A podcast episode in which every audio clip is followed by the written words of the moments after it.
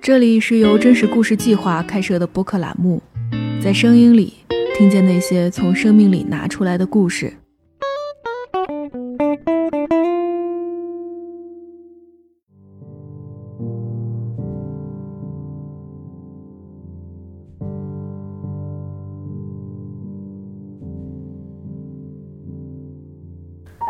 大家好，这里是真故电台。今天我们要聊的故事和死亡有关。微博上有一个叫做“逝者如斯夫”的账号，专门记录逝去之人。从2011年7月至今，这个账号已经发布了4593条动态。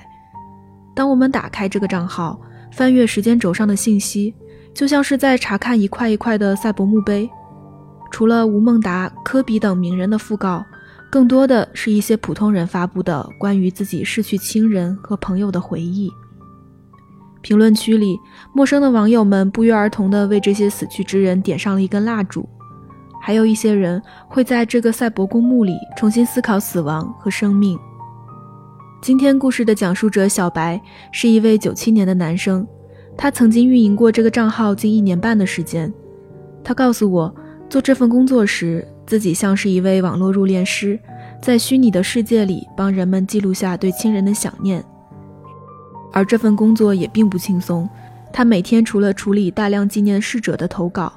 也收到了一些自杀者的遗书和抑郁症患者的求助。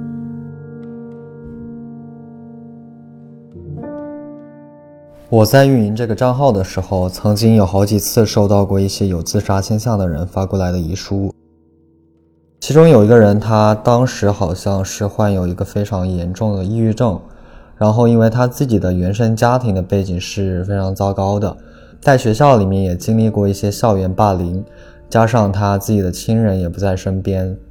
他跟我倾诉的时候，说自己其实是一个非常孤僻内向的一个人，在他的描述里，他自己的生活是非常黑暗的。他告诉我，他其实抑郁挺长一段时间了。但是一直没有去治疗，包括他甚至向家里人或者朋友倾诉过自己的这样一个状况，但是当时的话并没有得到重视。他跟我说的时候，感觉像是之前经历的所有东西对他来说都是一个非常痛苦的一个经历。在我跟他的沟通中，可能他没有对这个世界留有什么余地了。他在遗书里并没有去过多的交代他的后事，更多的内容是倾向于像是终于解脱了，终于可以开心的离开这个世界了。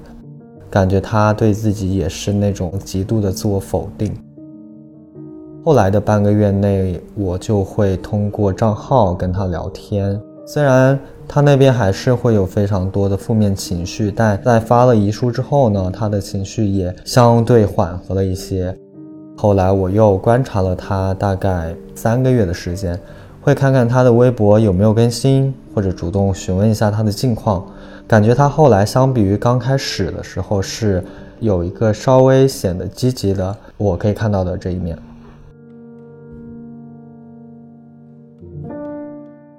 我还碰到过另外一个人给我发遗书。那个人当时因为亲人离世了，然后加上他工作上的压力特别大，可能当下他有一点撑不住了。我记得他的那封遗书是一个非常完整的遗书，就是他把自己的身后事都已经安排好了的这种。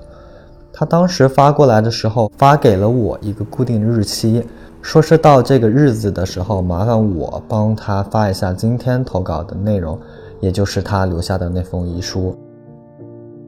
我当时就先和他聊天，他就开始跟我说自己遇到的问题。后来他告诉我，跟我聊完之后，他似乎就没有那么冲动的想去结束自己的生命了。其实那天聊完之后，我还是会持续的观察他的一个情况，有时候会跟他聊一些生活上的事情，然后他会用非常感激的语气说：“呃，最近还挺好的，工作上的问题也在慢慢解决了。”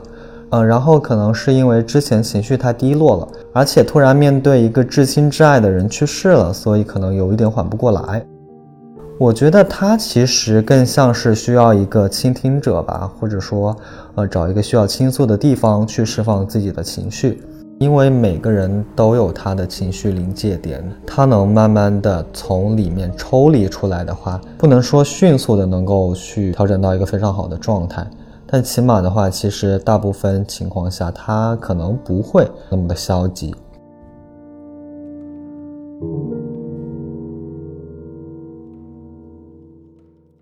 我还在做运营的时候，建立了一个新的投稿类目，叫做“战胜抑郁症”。因为之前处理稿件的时候，真的遇到了非常多的抑郁症患者，他们其实是很想要倾诉的，而且很多抑郁症患者其实是不敢告诉身边的朋友、亲人的，他们就只能到逝者如斯夫的微博下面倾诉。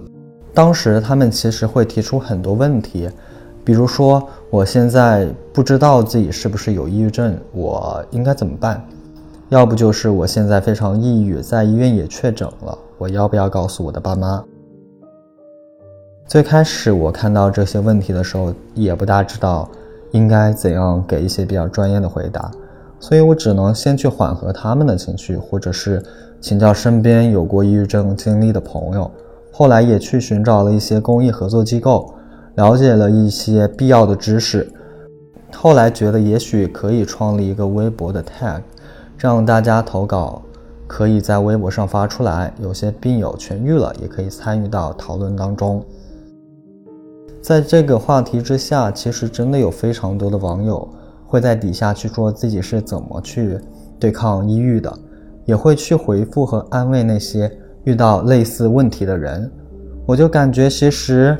在互联网里面，一些互不相识的陌生人互相帮助还挺温暖的。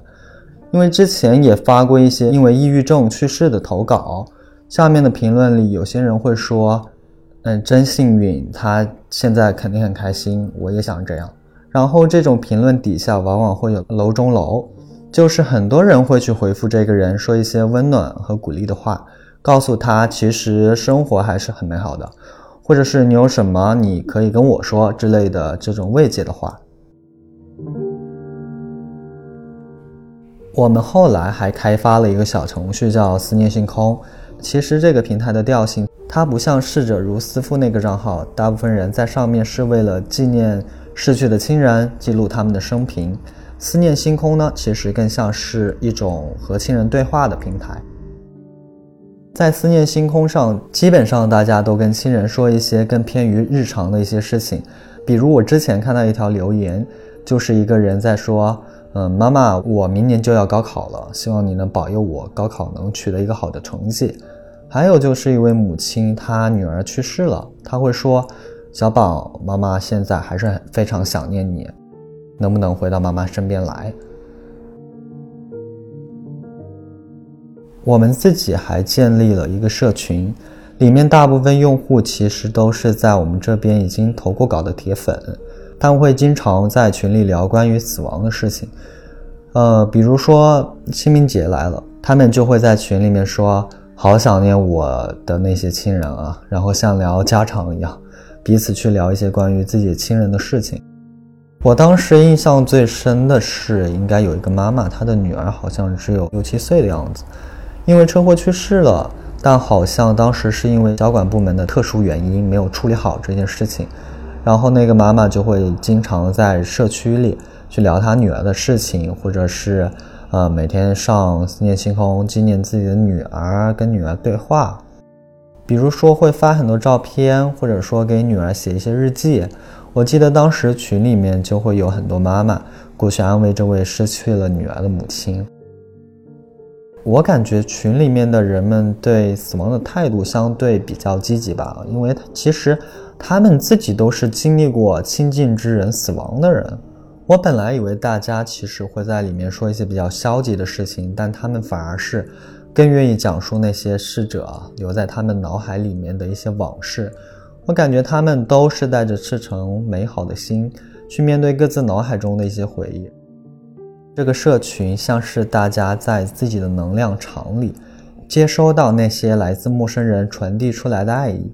我觉得那个状态就像是。之前在《奇葩说》里面听到的一句话，其实每个人他手中都有一片微光，社群里面的人就像是微光照亮微光，你我互相照亮。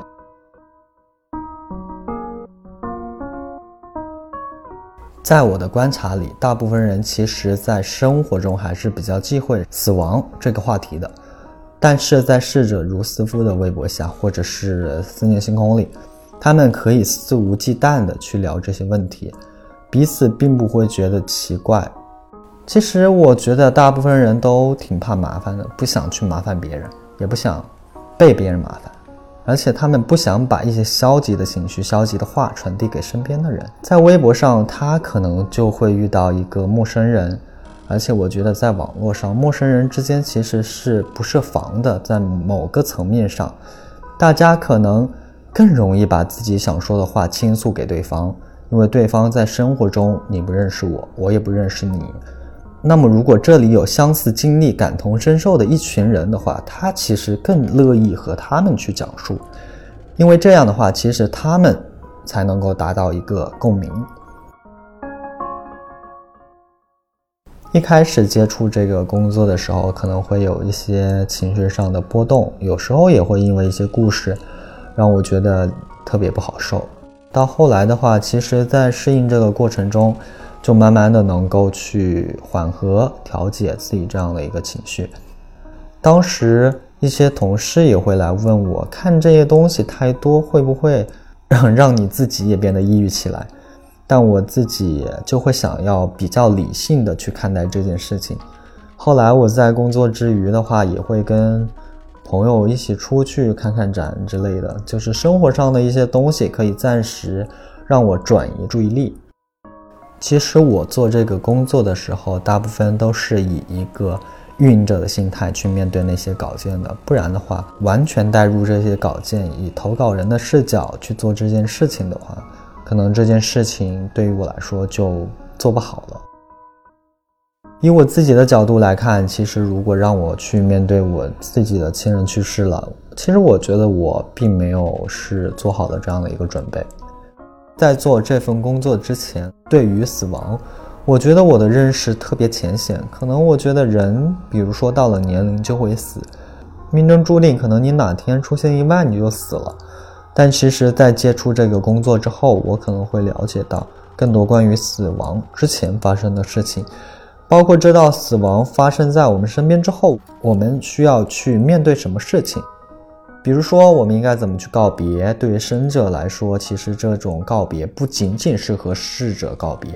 更像是对自己的某一种情节告别。像是要接受一种事实吧，就是我们与自己所爱之人可能只能一起走到这里了。其实我看到很多投稿人的状态，当他们要去做这样的一个告别时，都是特别困难的，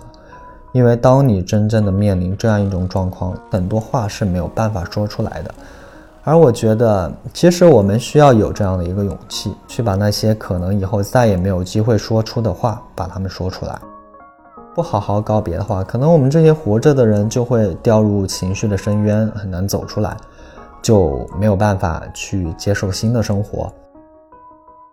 对于大部分活着的人来说，死亡其实并没有那么可怕，可怕的是我们在面对死亡的时候，我们不知道应该怎么办，我们应该做什么事情。因为这份工作，我和我的朋友也会在生活中去聊死亡这个事情。印象最深的一次是跟朋友聊了聊，人死了之后到底有没有灵魂？可能是一个站在唯物主义，一个是站在唯心主义的层面上。我朋友就觉得，可能人死了就消弭了，世界上就再也没有这个人了。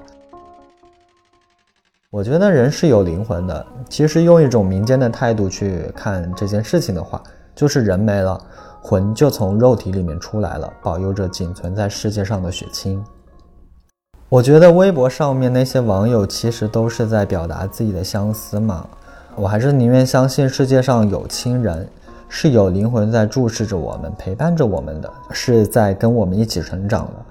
而且我记得电影《寻梦环游记》里面有句经典台词是：一个人会死两次，一次是在停止呼吸，一次是世界上再不被人记起。我们做这个平台也是基于这样的一个初衷，就像那句台词里面说的：“人的第一次逝去是身体上的消弭，第二次的话就是不被人记起。”假如我们能建立起这样的一个平台，让每个人都会被自己所爱之人一直记得，我觉得这样也是非常好的。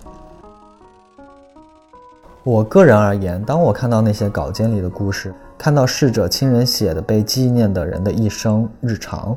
我感觉很多人在描述的时候，其实都是在用回忆录的形式写这样的事情。我会想到他们在写下这些内容的时候，相当于重新跟想要纪念的那个人重新过了一遍人生，那些和逝者经历过的非常具象化的画面都会重新的浮现在脑海里。对于这些稿件，我往往也会多看几遍。我觉得其实人的脑海储存量是有限的，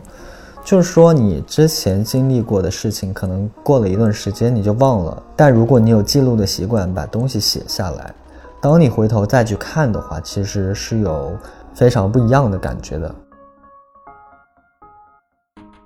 在做这个账号的时候，我其实没有把自己当做是一个运营者。而更觉得自己像是他们可以倾诉的一个树洞，我愿意接受他们传递给我的一些信息，也愿意去帮他们记录，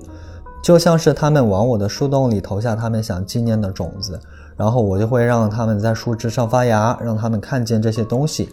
当它们发芽变绿的时候，其实也就意味着人们可以走向更好的生活了。